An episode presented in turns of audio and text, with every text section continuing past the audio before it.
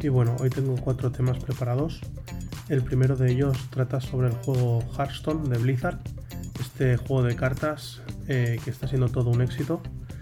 Resulta que tenemos ya el nombre de la siguiente expansión, se llama El Bosque Encantado, y habrá un total de 135 nuevas cartas, 4 euros totalmente nuevos, y además las nuevas cartas Eco, que nos permitirán jugarlas varias veces en el mismo turno mientras tengamos mana suficiente. Esto habrá que ver cómo funciona porque hasta ahora solamente tenemos esa información. Dice que además incluirá el nuevo modo caza de monstruos que nos llevará a recorrer el bosque embrujado y será similar a Kobolds y Catacumbas, que es la última expansión que hay para el juego. No se sabe nada sobre la fecha en que estará disponible y os dejo en las notas del episodio el enlace al tráiler. Nos trasladamos desde Blizzard hasta Google para informaros de que Android Wear dejará de llamarse Android Wear y cambiará su nombre por simplemente Wear OS.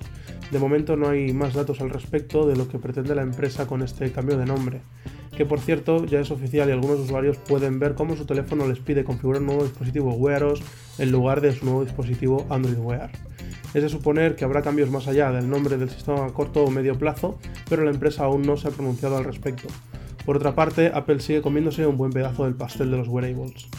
Ahora un tema que concierne a las compañías de semiconductores, Hoy he podido leer que Intel estaba considerando la compra de Broadcom para evitar que ésta a su vez comprase a Qualcomm, un movimiento de pez grande que se come al pez pequeño, pero es que si Broadcom llegase a comprar Qualcomm, crecería de tal manera que podría llegar a afectar a la posición de Intel en estos momentos.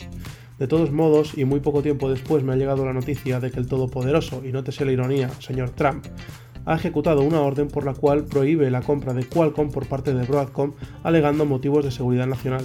Y es que ya se sabe que el señor de Hagamos América grande de nuevo no le gusta mucho que metan las narices en Estados Unidos las empresas del continente asiático. No obstante, desde Broadcom investigan esta orden a fondo para tratar de revertirla, ya que la empresa de semiconductores pretendía mover su sede desde Asia a Estados Unidos. Faltará ver cómo acaba todo este tema. Y por último, una nota rápida existen rumores sobre el posible Nokia 9. Nada que esté confirmado por la marca, pero según se lee podría incorporar ya el tan famoso notch en la parte superior del terminal y un lector de huellas bajo la pantalla. Todo esto, como digo, a la espera de confirmación. Habrá que ver si a los usuarios les gusta o no ese notch, ya que en mi caso personal, ya he comentado en algún otro episodio que no me gusta en absoluto, rompería un poco la estética del teléfono. Sé que algunos dicen que al final no lo notas, pero siempre está ahí y rompe la hegemonía de la pantalla. Nada más por hoy, buenas noches.